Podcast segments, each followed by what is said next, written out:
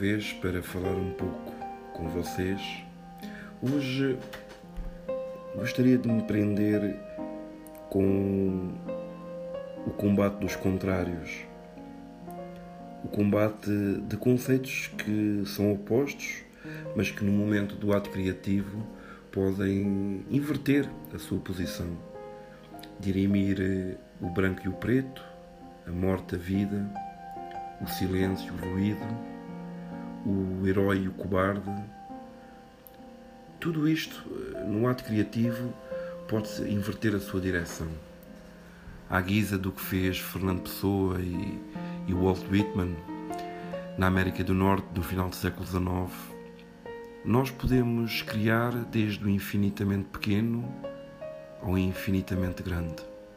E é esta capacidade que dá ao ato criativo a sua beleza, a sua magia. Tentar traduzir este,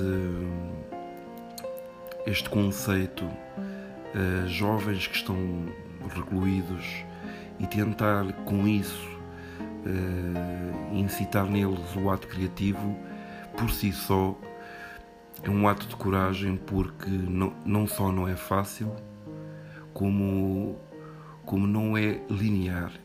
Toda esta transição de, de mundos uh, onde praticamente inexiste o ato criativo, a literatura, a poesia, o romance e tentar sensibilizá-los para este universo é uma tarefa por si só homérica. No entanto, e apesar das óbvias dificuldades, tentei sempre com uma alegria quase que infantil dirimir com eles alguns conceitos para que eles percebam o valor das palavras, a capacidade das palavras, a maneira como podemos brincar este lado lúdico da palavra. Na minha perspectiva, enquanto psicólogo, sei bem o poder que tem uma palavra, um conceito, uma ideia.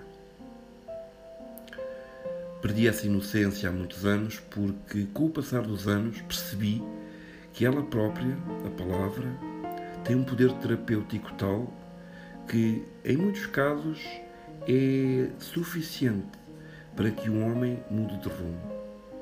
Não digo isto com exagero, digo isto com presença de espírito porque trabalhei afincadamente esta área com eles e, como disse no episódio anterior, foi algo que me realizou profissionalmente e que me deu muita alegria.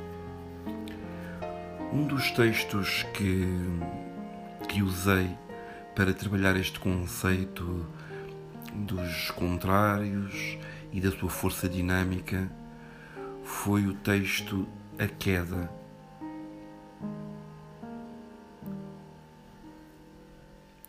Como tudo é belo lá embaixo Estou em queda e o oxigênio começa a aparecer.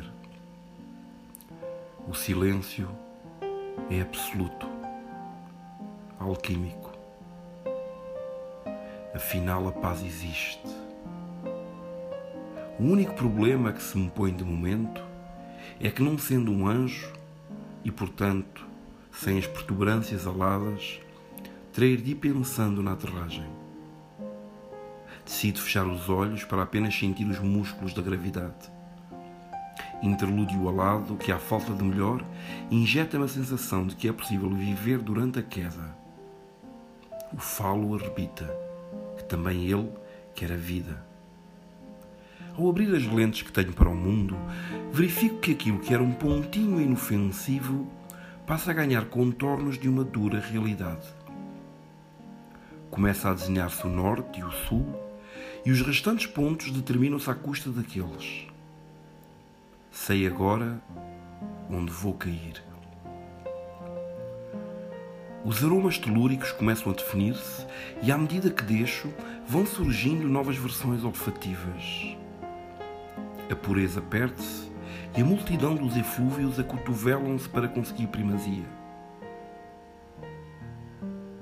De repente, começam a correr imagens da minha vida, aquela que em tempo estive e que agora, sem saber porquê, regurgitam em pânico um último esforço para se fazerem notadas. até elas, procuram a eternidade. Biberão, escola, o medo, a pilinha pequena, o roubo do chocolate, a primeira culpa, o incenso, as primeiras penugens, a mudança, o confronto com Deus, a morte do palhaço pobre, a lágrima que não saiu, o grito, o silêncio perante a asa partida do passarinho, o vigor, a ressurreição da pilinha pequena, a dúvida, a velhice e a respectiva artrite, o sopro do fim e o último sorriso.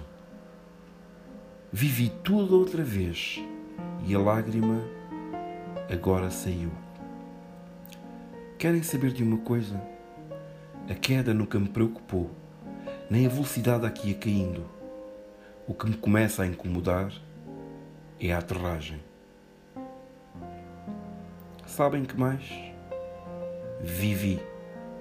E o falo, esse morreu de pé.